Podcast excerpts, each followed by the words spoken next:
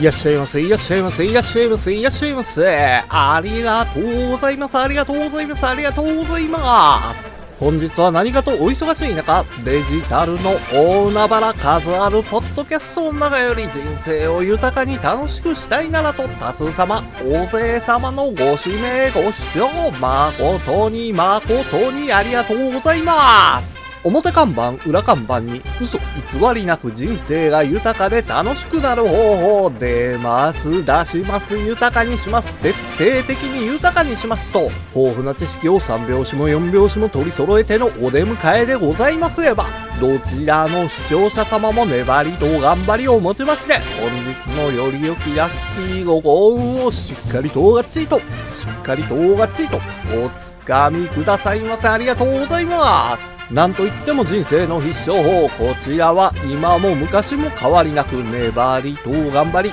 粘りと根性、1に粘り、2に粘り、3、4がなって5に頑張りとど根性でございます。なせばなる、なさねばならぬ人生は、多少のスランプはございます人生にスランプはつきもの。コツコツ丹念に丁寧に行動していただければ、必ずや必ずや出てまいります。豊かな人生、楽しい人生。歌の文句じゃないけれど、土手の柳は風任せ。可愛いあの子は口任せ。何は男のど根性、何は女の心意気で、本日のより良きラッキーご幸をしっかりとがっちとっかりとがっちりとおつかみくださいませ。ありがとうございます。それでは本日最終最後のお時間まで皆様のお時間とお体が許されます限りごゆっくりとごゆっくりとお楽しみくださいませ。本日は多数様のご指名ご視聴は誠に誠にありがとうございます。ありがとうございます。ありがとうございます。仕事やとメモ。勉強やとノートっちゅうように記録する機会っちゅうのは多いんですよ。せやけど、記録することよりも、記憶することを好む人が増えてます。記憶力に自信がある人やったとしても、一時的に記憶できるだけであって、数時間、もしくは数日、数週間って過ぎてもうたら、その記憶って薄れてまうんですよ。せやからこそ、記録することが重要なんです。記録する方法なんて何だってええんですよ。スマホで写真として記録してもええし、なんやったら動画で撮影したってええんです。もちろんメモアプリで残すんも悪ないと思います。ただし、記録と同時に、記録した情報を取り出す方法かって考えとかなあかんのです。せっかく情報を記録しても、その情報を必要な時にちゃちゃっと取り出されへんかったら、あんま意味あらへんのですよね。時系列で情報を探せるほど、直近の情報やったら問題あらへんのですけど、数週間、数ヶ月前の情報とかになってきたら、探し出すに手間取ってまうんですよ。学生の時みたいに、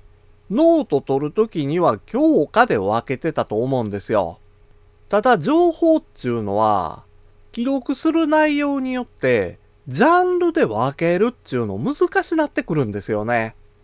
せやから、記録を2段階に分けるんです。最初の記録は、とにかく記録して残しとくことを目的にしとくんですよ。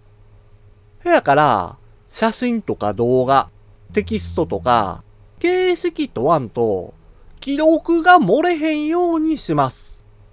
ほんで、第2段階では、最初に記録した情報をわかりやすくまとめるんです。この第2段階では、記録した情報の取捨選択を行いながら、後から情報を引き出すためのキーワードとかタグ、このあたりを付けとくようにします。備えしといたら、簡単に情報を引き出せるようになるんですよね。ほんで、この二つは必ずセットで毎日するようにするんですよ。ただ、備えなってくると、手間かかって面倒に感じるんですよね。備え感じる要因は、普段からやり慣れてへんからなんです。日頃から日報とか日誌、日記つける習慣のある人にとったら、情報をまとめる作業なんかパパッと終わるんですよ。せやけど、慣れてない人にとったら、めちゃめちゃ時間かかってまうんです。単純に情報を取捨選択するだけやのうて、自分の言葉でわかりやすくまとめられるようになったら、思考力とか語彙力を養うことにもつながるんです。反省すべきポイントっていうのも見えてくるんで、自己研鑽にもつながってくるんですよ。自分を成長させる手っ取り早い方法は、日々の記憶じゃないんです。日々の記録をまとめることなんです。別にね、誰かに見せたりするわけやないんで、自分だけがわかりやすうて、ほんで必要な時にちゃちゃっと取り出せたら問題あらへんのですよ。形にこだわらんと、まずは記録することから始めましょう。日々の生活の悩みや困りごとなどの相談を直接お会いしてお話できたらええんですけど、なかなかそういうわけにもいかへんので、ツイッターで相談も受け付けてます。黄金のように光り輝く日々を一緒に送れるようになりましょう。もうなあ、どうせ記録するんやったら、ええ機材で記録したいね。ほなえだったら、当然お金いるやん。もうな、とにかく大金欲しいね。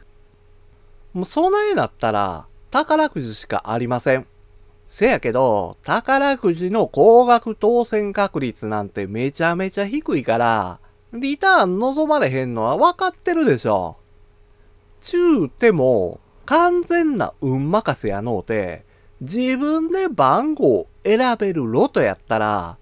自ら高額当選をつかみ取れるんですよ。数字を当てて一攫千金、ロトくじで高額当選ゲットやで。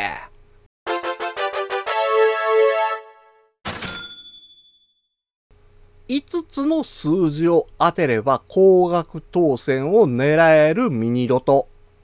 前回の第1208回では770万を超える高額当選者が21人も出てるんです。ほら、億万長者と比べたら、めちゃめちゃ遠く感じるでしょうけど、こんだけの金額あったら、なんか始めんのにはちょうどええ金額や思いませんか？